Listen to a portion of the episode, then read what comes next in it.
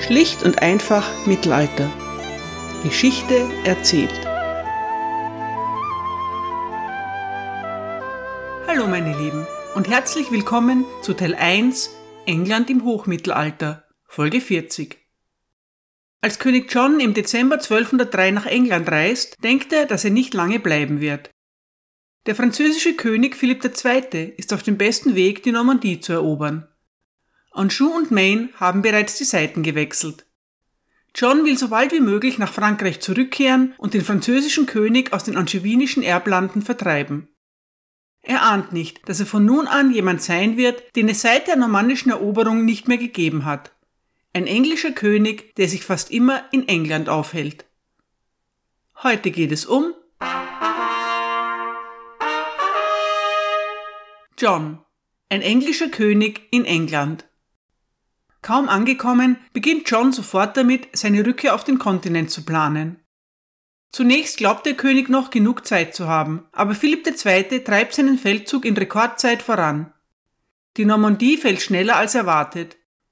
Im Juni 1204 kapituliert Rouen und damit ist es vorbei. 300 Jahre normannischer Herrschaft in der Normandie sind beendet. Bereits einen Monat zuvor hat John mit seiner Frau Isabella eine vielsagende Vereinbarung getroffen. Eleonore von Aquitanien stirbt hochbetagt im Kloster Fontevraud. John erbt ihre Ländereien in England und der Normandie. Diese weist er nun seiner Frau Isabella zu. Die Vereinbarung enthält eine aufschlussreiche Klausel. Für den Fall, dass Isabella ihre neuen Ländereien in der Normandie abhanden kommen, werden ihr gleichwertige Ländereien in England zugesagt. Dass die Normandie für immer verloren sein könnte, wird nicht laut ausgesprochen, aber jeder weiß, dass damit zu rechnen ist. Ohne die geschickte Führung seiner Mutter bekommt John nun auch Probleme in Aquitanien. Zahlreiche aquitanische Barone hat er bereits durch seine Heirat mit Isabel von Angoulême gegen sich aufgebracht. Die Landbesitzer zögern, dem englischen König als Nachfolger seiner Mutter zu huldigen. Sie fürchten, vom König von Frankreich enteignet zu werden. Trotz ihres Rückzugs nach Fontevraud war Eleanors Autorität unumstritten. Sobald ihr Tod bekannt wird, bemühen sich viele Lords darum, mit Philipp Frieden zu schließen. Der französische König rückt im Triumph ins Poitou vor. Ein harter Schlag für John, denn das Poitou ist die Grafschaft, von der aus ganz Aquitanien regiert wird. Gleichzeitig fällt Johns Schwager, Alfonso von Kastilien, in die Gascogne ein. Er tut es im Namen seiner Frau, Johns älterer Schwester Eleanor. Es sieht so aus, als ob bald alle Besitztümer der Plantagenets in Frankreich verloren sein werden.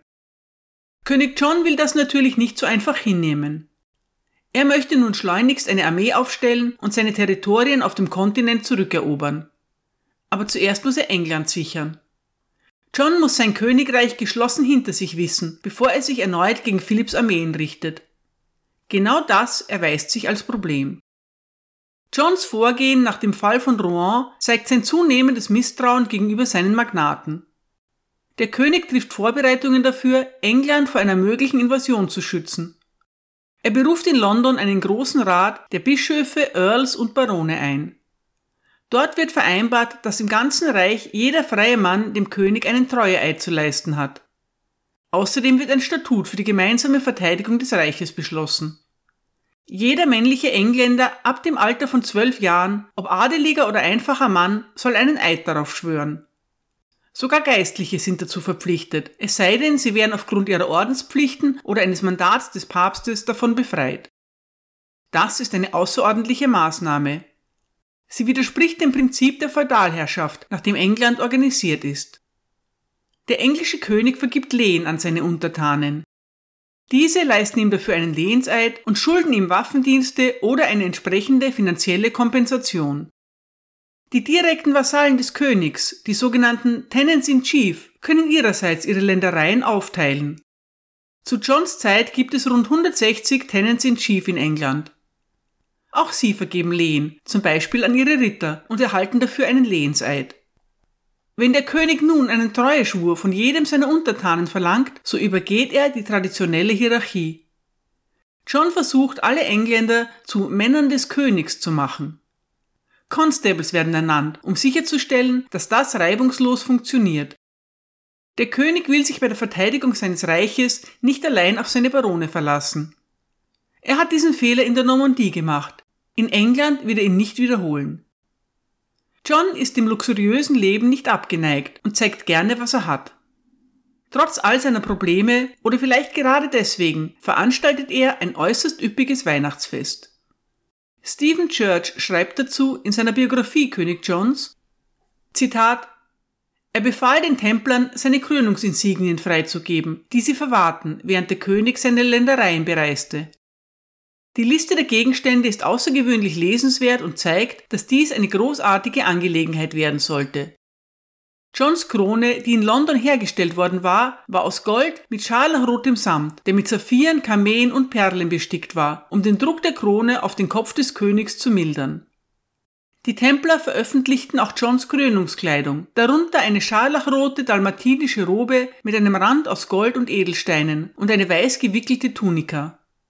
Der königliche Rücken wurde durch ein Seidentuch vor der Härte des Throns geschützt. Die königlichen Füße wurden in scharlachrote Samtstrümpfe gehüllt und in Sandalen mit Goldbändern gesteckt. Ein scharlachroter Samtgürtel, bestickt mit Kameen und anderen Steinen, wurde an der Taille des Königs befestigt. Daran hing ein Schwert in einer goldenen Scheide. Die Hände des Königs steckten in weißen Handschuhen, von denen einer mit Saphiren und der andere mit Amethysten verziert war. Zitat Ende. Als wäre das noch nicht prächtig genug, bestellt der König für seinen großen Auftritt auch noch eine Vielzahl von Broschen aus seiner Schatzkammer. Darunter befinden sich eine Rubinbrosche und eine mit Smaragden und Rubinen, die ihm der Bischof von Norwich geschenkt hat. Es gibt eine Brosche mit vier Smaragden und weiteren Edelsteinen, eine mit neun guten Saphiren und eine andere mit zwei Saphiren und zwei Smaragden. Die Liste ist noch um einiges länger. Es ist mehr als eine bloße Aufzählung der königlichen Juwelen. Sie gibt einen Einblick in die Gebräuche bei Hof, denn die meisten dieser Schmuckstücke sind Geschenke von Johns liebenden Untertanen. Offensichtlich besteht eine der Möglichkeiten, die Gunst des Königs zu gewinnen, darin, ihm eine prächtige Brosche zu schenken. Der Hof feiert, aber die Bevölkerung hungert und friert. Monatelang herrscht bittere Kälte, der harte Winter zu Beginn des Jahres 1205 wird von keinem Chronisten unerwähnt gelassen. Ralph of Cockschnell schreibt, Zitat, im Jahr 1205 herrschte ein strenger Winter und die Flüsse froren zu, so dass man die Themse zu Fuß überqueren konnte. Der Boden war so hart, dass er vom 1. Januar bis zum 25. März nicht gepflügt werden konnte. Tatsächlich wurden die Winterfrüchte durch die Kälte fast zerstört und die Menschen gruben das wachsende Gemüse schnell aus. In ganz England entstand eine große Hungersnot, so dass für einen Scheffel Mais 13 Schilling bezahlt wurden, was zu Zeiten König Henry II. oft nur einen Schilling gekostet hatte. Das Geld wurde so entwertet und unverlässlich, dass es notwendig wurde, es in diesem Jahr zu erneuern. Zitat Ende. Englands Wirtschaft ist eigentlich in guter Verfassung, das Land ist viele Jahre lang die Melkkuh des Angewinischen Reiches. Die Bevölkerung liegt bei rund drei Millionen und ist im Wachsen. In ganz England entstehen neue Städte. Liverpool wird um diese Zeit gegründet. Überall ziehen Märkte Kaufleute aus ganz Europa an. Auch das Reisen wird immer einfacher. Stabile Steinbrücken ersetzen alte Holzkonstruktionen. Transporte werden mit Pferden und nicht mehr mit Ochsen durchgeführt. Daher können Güter aller Art rascher transportiert werden. Die Wirtschaft brummt, aber das Problem ist die Inflation. In den Jahrzehnten vor Johns Regierung waren die Preise relativ stabil geblieben, aber seit seiner Thronbesteigung schießen sie in die Höhe. Der Lebensstandard steigt, aber die Produktivität der Landwirtschaft wächst nur langsam. Mehrere Missernten führen zu einer Verteuerung der Lebensmittel. Arbeitskräfte sind Mangelware und das lässt die Löhne steigen.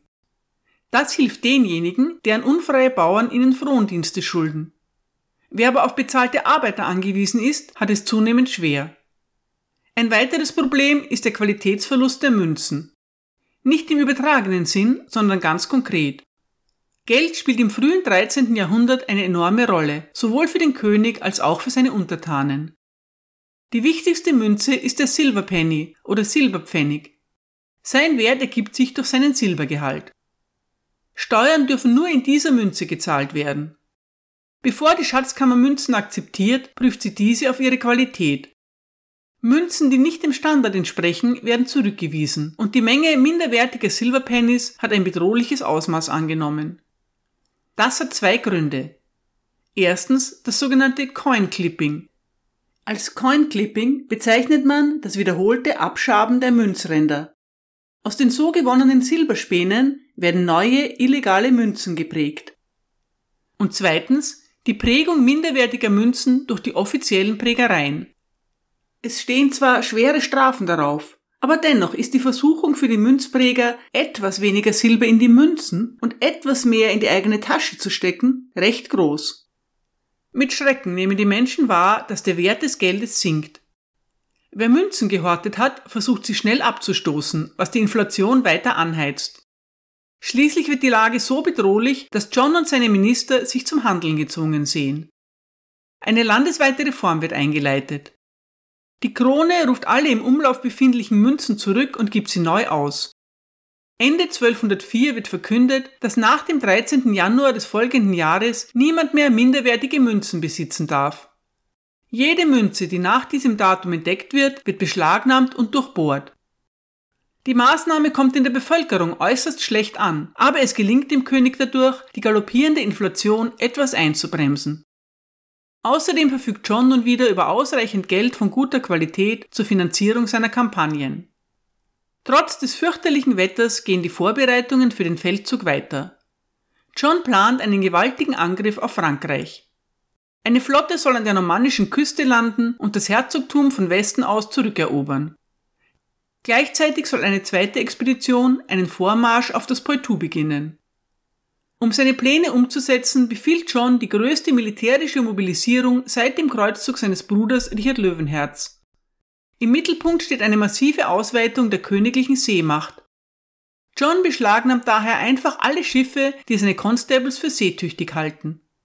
Selbst wenn ein Boot gerade einmal groß genug ist, um ein paar Pferde zu transportieren, wird es der königlichen Marine einverleibt. Die enteigneten Besitzer schauen durch die Finger. John gelingt es, eine riesige Armee zusammenzustellen. Was ihm nicht gelingt, ist die englischen Barone für seinen Plan zu begeistern. Der königliche Ehrgeiz, die Normandie zu erobern, wird von der Mehrheit der englischen Edelleute nicht geteilt. Nach der Eroberung von 1066 sind die großen Lords wahre Anglonormannen. Fast alle halten Ländereien diesseits und jenseits des Kanals. Aber nun haben die meisten Barone eine Wahl getroffen Sie haben entweder ihre Ländereien in England oder ihre Ländereien in der Normandie behalten. Dementsprechend haben sie sich entweder König John oder König Philipp verpflichtet. Einige der großen Lords wie William Marshall versuchen zur Sicherung ihrer Ländereien Vereinbarungen in beiden Königreichen zu treffen. Sie begeben sich damit auf dünnes Eis. Es ist unmöglich für sie, mit einem ihrer beiden Herren in den Krieg zu ziehen, ohne ihr Versprechen gegenüber dem anderen zu brechen. Als John in Portsmouth ankommt, um seine prächtige neue Flotte zu inspizieren, muss er feststellen, dass seine englischen Barone nicht dazu bereit sind, sich ihm anzuschließen. Sie weigern sich, für normannische Ländereien zu kämpfen, an denen sie kein persönliches Interesse haben. König Philipps Armee ist der englischen militärisch überlegen. Außerdem hat John nur mehr wenige Stützpunkte auf dem Kontinent. Er ist voll und ganz auf seine aquitanischen Gefolgsleute angewiesen, die als notorisch unzuverlässig gelten. Die ganze Angelegenheit wird zu einer riesigen Demütigung für König John. Da steht er nun mit seiner teuren Invasionstruppe am Hafen und kann sie ohne die Führung durch seine Barone nicht losschicken. John ist außer sich vor Wut. Er sticht für ein paar Tage in See und segelt die Küste auf und ab. Er hofft, dass er die Barone beschämen und dazu bringen kann, ihre Meinung zu ändern. Vergeblich. Eine kleine Truppe überquert den Kanal, um die Garnison von La Rochelle zu verstärken. Das ist für den Moment alles, was von den großen Invasionsplänen übrig bleibt. John wird seinen Baronen nie mehr vertrauen, aber er ist auf sie angewiesen. Er will seine verlorenen Ländereien um jeden Preis zurückerobern. Man kann John nicht vorwerfen, dass er leicht aufgibt. Im Jahr darauf versucht er es erneut. Sein Ziel ist wieder das Poitou. John ist es gelungen, genügend Barone zu bestechen oder zu überreden, um eine neue Armee aufzustellen. Der König selbst hat das Kommando übernommen. Als er in La Rochelle ankommt, führt er seine Truppen die Küste entlang und erobert Teile von Aquitanien zurück, vor allem die Gascogne. Als der Süden gesichert ist, wendet John sich nach Norden und erobert Angers. Dann erfährt er, dass Philipp dabei ist, sich ihm entgegenzustellen. Auf diese Konfrontation will er sich nicht einlassen. John ist klar, dass er alles erreicht hat, was im Moment möglich ist. Er handelt einen zweijährigen Waffenstillstand aus. Anschließend schreibt er an die Barone und Ritter von Angoulême und bittet sie, ihren Eid gegenüber Königin Isabella zu halten. Dann segelt er wieder nach England. Der Feldzug ist kein totaler Misserfolg, aber einen Triumph kann man ihn auch nicht nennen. Es wird acht Jahre dauern, bis John nach Frankreich zurückkehrt. In den folgenden Jahren hat England einen König, dem mehr oder weniger nichts anderes übrig bleibt, als sich voll und ganz seinem Königreich zu widmen. John lernt, England aktiv zu regieren und England lernt, was es bedeutet, einen rastlosen und aggressiven Plantagenet dauerhaft an der Backe zu haben. Unmittelbar nach seiner Rückkehr beginnt John damit, sich nach finanziellen Mitteln für weitere Feldzüge umzusehen. Es kommt ihm die Idee einer neuen Steuer. Der König verlangt einen Dreizehnten, ein Dreizehntel des Wertes aller beweglichen Sachen und Einnahmen. Eine direkte Besteuerung dieser Art ist eine Novität. Traditionell gibt es in England zwei Steuern. Erstens die Tallage, eine Art Grundsteuer, und zweitens die Scutage, das Schildgeld. Durch das Schildgeld können sich die Lehnsmänner des Königs vom Wehrdienst freikaufen. Das heißt, die Barone müssen keine eigenen Truppen aufstellen, sondern zahlen dem König die Scutage, mit der dieser ein Söldnerheer finanziert. Das Schildgeld wird nach alter Sitte nur erhoben, wenn die Notwendigkeit dafür besteht. Das heißt, wenn das Reich bedroht wird oder der König einen Feldzug plant. John plant ständig einen Feldzug. In 16 Jahren verlangt er elfmal die Einhebung einer Scutage. Sein Vater Henry II. hat das in den 34 Jahren seiner Herrschaft nur achtmal getan. Dazu kommt jetzt auch noch der 13., eine Steuer, die jeder freie Mann zu zahlen hat. Für ihre Einführung benötigt der König die Zustimmung seiner Magnaten. John erklärt, dass ihm das Land die neue Steuer, Zitat, zur Verteidigung unseres Königreiches und zur Wiedererlangung unserer Rechte gewähren muss. Als er die Idee erstmals seinen Bischöfen vorträgt, erhält er prompt eine Abfuhr. Die Antwort der Prälaten beider Metropolen, Canterbury und York, ist die gleiche. Die neue Steuer sei beispiellos. Also beruft John einen großen Rat in Oxford ein. Dem Chronisten von Waverley zufolge versammelt sich in Oxford eine, Zitat, Vielzahl der Kirchenmänner und der Magnaten des Königreichs, wo der König von den Bischöfen und Äbten verlangte, was er zuvor von ihnen verlangt hatte. Die Steuer wird eingeführt. Der 13. stößt auf massive Ablehnung. Die Bauern verstecken ihr Vieh in den Klöstern. Die königlichen Beamten müssen wahre Razzien durchführen, um es zu finden. Die Burg Richmond wird beschlagnahmt, weil der Burgherr sich weigert, einen Eid über den Wert seines Viehs und die Höhe seiner Ersparnisse abzulegen. Erst nach Zahlung einer Strafe von 200 Mark und vier Reitpferden wird ihm seine Burg zurückgegeben. Der Halbbruder des Königs, Geoffrey, der Erzbischof von York, geht lieber ins Exil, als der Besteuerung seiner Pächter zuzustimmen. Aus Sicht des Exchequers ist die Steuer ein großer Erfolg. Mehr als 60.000 Pfund werden eingenommen. Das ist mehr als das Doppelte der üblichen Jahreseinkünfte der Krone. Der 13. bringt zehnmal so viel wie die Scutage. Die neue Steuer hat tiefgreifende Auswirkungen auf die Wirtschaft und die feudale Organisation Englands. Da nicht genügend Münzen im Umlauf sind, kommt es zu einer Deflation. Die Stimmung im Land ist auf dem Tiefpunkt. Es gelingt schon nur einmal, die Einhebung des 13. durchzusetzen. Eine Wiederholung scheitert am eisernen Widerstand der Barone. John will sein Königreich genau überblicken und ist immer in Bewegung. Das ist nicht neu. Rastlose Höfe kennen wir bereits seit Beginn der normannischen Herrschaft. Aber auch im Vergleich dazu ist John ein besonders umtriebiger Reisender. Selten bleibt er irgendwo länger als ein paar Tage. Sein Hof unterscheidet sich sehr von dem seines Vaters, des bodenständigen Henry II. John schätzt Luxus, Pracht und Prunk. Er liebt prächtige Gewänder, feines Essen und große Jagden. Gerne und häufig nimmt er ein Bad, was zu dieser Zeit noch als reichlich schrullig angesehen wird. Der mobile Haushalt des Königs ist ein endloser Zug von Karren und Packpferden, mehrere hundert Meter lang. Kleidung, Möbel, Bettwäsche, Kochgeschirr, kostbare Teller, Beutel mit Münzen, wertvolle Bücher und gut bewachte Juwelen werden mitgeschleppt. Johns königlicher Zug durch die Lande ist ein großartiges Spektakel. Ihn zu beherbergen allerdings ein teures Vergnügen. Jeder Edelmann schickt ein Dankesgebet zum Himmel, wenn die Karawane an seiner Burg vorüberzieht, ohne gastfreundliche Aufnahme zu erbitten. Der königliche Hof ist aber nicht einfach ein Wanderzirkus. Weit mehr als jeder seiner Vorgänger nimmt John regen Anteil an der Verwaltung seines Reiches. Und noch etwas ist sein Hof. Ein mobiles Gericht. John nimmt seine Rolle als oberster Richter sehr ernst. Er reist mit ausgebildeten Justiziaren und hört mit ihnen gemeinsam die unterschiedlichsten Fälle an. John beschäftigt sich mit dem Gesetz und urteilt mit beispiellosem Eifer. Er nimmt sich persönlich auch kleinster Verfahren an. So begnadigt er zum Beispiel einen Jungen, der im Spiel einen Freund durch einen Steinwurf getötet hat. Ein anderes Mal weist er ein Verfahren gegen einen geistig behinderten Mann ab, der ein Verbrechen gestanden hat, an dem er eindeutig unschuldig ist. Im Jahr 1206 stirbt der Erzbischof von Canterbury. Sein Tod hat schwerwiegende Konsequenzen für John. Es ist die alte Geschichte. Der König und die Kirche können sich über die Besetzung der klerikalen Leitungspositionen nicht einigen. Das betrifft den Erzbischof von Canterbury ganz besonders. Er nimmt in den Angelegenheiten des Reiches einen speziellen Platz ein. Ein Erzbischof, der eine gute Arbeitsbeziehung zu seinem König hat, kann als dessen Stellvertreter fungieren. Er kann eine führende Rolle in der königlichen Verwaltung spielen. Verständlicherweise wollen die Könige mitbestimmen, wer diesen wichtigen Posten erhält. Aber der Erzbischof von Canterbury ist auch der höchste Geistliche im Land. Er muss hochgebildet und in allen Fragen der Religion kompetent sein.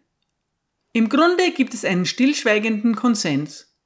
Die zuständigen Kirchenmänner dürfen in freier Wahl denjenigen wählen, den der König ihnen vorgeschlagen hat. Das hat nun schon einige Jahrzehnte lang gut funktioniert.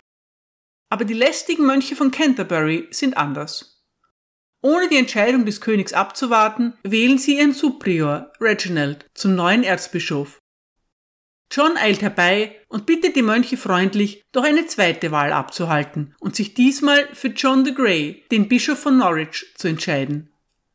Unter dem wachsamen Auge des Königs und seiner Ritter gehen die Mönche in sich und wählen erneut. Und siehe da, ihre Wahl fällt nun auf John de Grey. Reginald allerdings ist schon unterwegs nach Rom, um sich die Unterstützung des Papstes zu sichern. John schickt sofort eine weitere Delegation hinterher. Unversehens sieht sich Papst Innozenz III. mit zwei Bewerbern konfrontiert. Jeder der beiden hat eine Gruppe von Mönchen dabei, die bezeugen, dass die Wahl ordnungsgemäß durchgeführt worden sei und dass ihr Kandidat daher der rechtmäßige Erzbischof von Canterbury ist. Der Papst hat das Recht, die Ernennung aller Erzbischöfe zu genehmigen. Seit dem siebten Jahrhundert müssen neue Erzbischöfe zum Papst reisen und sich dort eine weiße Stola abholen. Das Pallium ist das wichtigste Symbol ihrer erzbischöflichen Macht. Theoretisch haben die Päpste das Recht, einen ihnen vorgestellten Kandidaten abzulehnen, aber sie machen selten Gebrauch davon. Innozenz III. ist aus anderem Holz geschnitzt. Er scheut sich nicht, die päpstlichen Befugnisse auszureizen. Innozenz nutzt die Gelegenheit und bringt einen eigenen Mann ins Spiel. Er überzeugt die bei ihm versammelten Mönche davon, Stephen Langton zu ernennen. Stephen ist in England geboren, er ist ein hochgebildeter Mann, ein ehemaliger Theologielehrer der renommierten Schulen von Paris. Der Coup gelingt. Innozenz zwingt den widerstrebenden Mönchen und dem empörten König seinen Kandidaten auf. John bekommt einen der berüchtigten Plantagenetschen Wutanfälle. Er weigert sich trotz monatelanger Verhandlungen, Stephen Langton zu akzeptieren. Aber mit Papst Innozenz III. hat John einen Gegner vor sich, der ihm an Sturheit um nichts nachsteht. Er weiht Stephen schließlich ohne königliches Einverständnis. John reagiert sofort. Er verkündet, dass jeder, der Langton als Erzbischof anerkennt, als Staatsfeind betrachtet wird. Außerdem befiehlt er dem Sheriff von Kent, die Mönche von Canterbury aus England zu vertreiben. Vier Tage später betreten der Sheriff und seine Männer mit gezogenen Schwertern das Kloster. Sie drohen damit, es niederzubrennen, wenn seine Bewohner es nicht sofort verlassen. 13 betagte Mönche sind nicht mobil. Die restlichen 64 folgen der Aufforderung. Sie fliehen über den Kanal nach Flandern. Dort regiert übrigens Joan, die Tochter des letzten Balduin von Flandern. Die Balduins von Flandern haben uns von Beginn dieses Podcasts an begleitet, aber jetzt müssen wir uns von ihnen verabschieden. Papst Innozenz schreibt an die Bischöfe von London, Ely und Worcester. Er weist sie an, John davon zu überzeugen, sich seiner Entscheidung zu beugen. Wenn der König hartnäckig bliebe, würden die Bischöfe ermächtigt, das Königreich England unter Interdikt zu stellen. Der Papst schickt auch ein Rundschreiben an die anderen englischen Bischöfe. Darin ermahnt er sie, die Sache von Stephen Langton zu fördern. Er merkt an, dass Adam wegen Ungehorsams aus dem Paradies vertrieben worden war. Das würde auch sie erwarten, sollten sie John weiterhin unterstützen. Die Bischöfe zögern. Für den Papst ist es leicht, von Rom aus gegen John zu wettern. Sie hingegen müssen sich der Realität eines gewaltigen königlichen Zorns stellen. Außerdem merken sie, dass die Bevölkerung in dieser Angelegenheit eher auf Seiten des Königs steht. Die allgemeine Meinung ist, dass der König das Recht hat, bei der Wahl des Erzbischofs von Canterbury mitzureden. Einen Günstling des Papstes zu akzeptieren gefällt niemandem und sollte dieser auch noch so qualifiziert sein. Der Papst verliert die Geduld. Im März 1208 verhängt er ein Interdikt. Eigentlich ist das eine der schlimmsten Maßnahmen, die ein Land im Mittelalter treffen kann. Ein Interdikt bedeutet keine Gottesdienste, keine Taufen und keine kirchlichen Begräbnisse. Eine Katastrophe für die strenggläubige Bevölkerung. Trotzdem verfehlt das Interdikt überraschenderweise seine Wirkung völlig. John erklärt, dass die Verhandlungen mit dem Papst gescheitert sind und infolgedessen die Ländereien der Bistümer an die Krone fallen. Es wird angeordnet, das Eigentum von Geistlichen, die sich weigern, Gottesdienste zu feiern, zu beschlagnahmen. Die Ländereien der Bischöfe und Äbte, die sich entscheiden, zum König zu stehen, bleiben unangetastet. John lässt sich dieses Privileg aber teuer bezahlen. Mit den Beschlagnahmen und Abschlagszahlungen erzielt der König einen enormen Gewinn. Es gibt keine Anzeichen dafür, dass das Interdikt oder die Repressalien des Königs gegen den Klerus die Bevölkerung besonders stören. Dokumente über die Auswirkungen auf den Alltag der Menschen sind spärlich. Die Kirchengerichte arbeiten weiter und exilierte Bischöfe werden von ihren Verwaltern vertreten. Einzelne Orden erhalten eine Genehmigung dafür, hinter geschlossenen Türen weiter Messen zu feiern. Taufen werden in Privathäusern vollzogen und Predigten in Kirchenhöfen gehalten. An den hohen Feiertagen werden an öffentlichen Plätzen große Kreuze aufgestellt. Es kommt zu keinerlei Unruhen unter der Bevölkerung. Als das Interdikt nicht die gewünschte Wirkung zeigt, sorgt der Papst für die Exkommunikation des Königs. Auch das hat keine unmittelbaren Auswirkungen, aber es macht John doch besorgt. Er ist von Natur aus äußerst misstrauisch. Der Versuch des Papstes, den englischen Adel gegen ihn aufzuhetzen, beunruhigt den König sehr. Der Historiker Mark Morris schreibt, Zitat, zu einer Zeit, als die Menschen bereits ihre Unzufriedenheit über die allgemeine Unterdrückung seiner Regierung zum Ausdruck brachten, muss die Vorstellung, dass der Papst sie insgesamt von ihrer Loyalität freisprechen könnte, beunruhigend gewesen sein. Zitat Ende. Laut dem zeitgenössischen Chronisten Roger of Wendover ist der König nach der Verhängung des Interdikts so besorgt, dass er von den Magnaten, denen er besonders misstraut, Söhne oder Neffen als Geiseln fordert. Johns Agenten klopfen auch bei der Burg von William de Brius an. William ist ein langjähriger Vertrauter des Königs. Trotzdem soll auch er seinen Sohn als Geisel übergeben. Williams Frau Mathilda will davon nichts wissen. Bevor ihr Mann zu Wort kommt, erklärt sie den königlichen Boten, ich werde eurem Herrn, König John, meine Söhne nicht ausliefern, weil er seinen Neffen Arthur, um den er sich hätte kümmern sollen, niederträchtig ermordet hat. Das hätte sie besser für sich behalten. Die gnadenlose Verfolgung der Familie Brius, die nun einsetzt, ist ein Sinnbild für Johns tyrannischem Umgang mit seinen Baronen. Der König verliert jedes Maß. Schließlich lassen sich die englischen Edelleute Johns Willkür nicht mehr länger gefallen. Und so kommen wir in der nächsten Folge zum vielleicht wichtigsten, sicherlich aber berühmtesten Dokument der europäischen Geschichte. Danke für eure Aufmerksamkeit.